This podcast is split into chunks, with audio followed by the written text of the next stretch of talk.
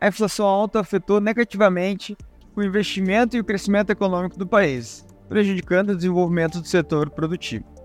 Outro exemplo histórico de como a inflação afeta a vida das pessoas é o caso da Alemanha após a Primeira Guerra Mundial.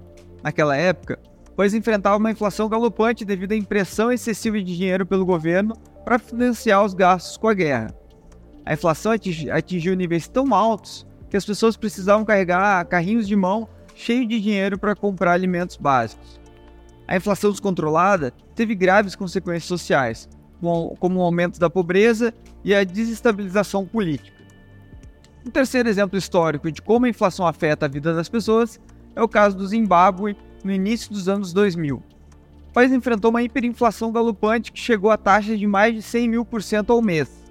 A inflação afetou negativamente a economia e a população em geral, levando a uma escassez de bens e serviços básicos e prejudicando a estabilidade política e social.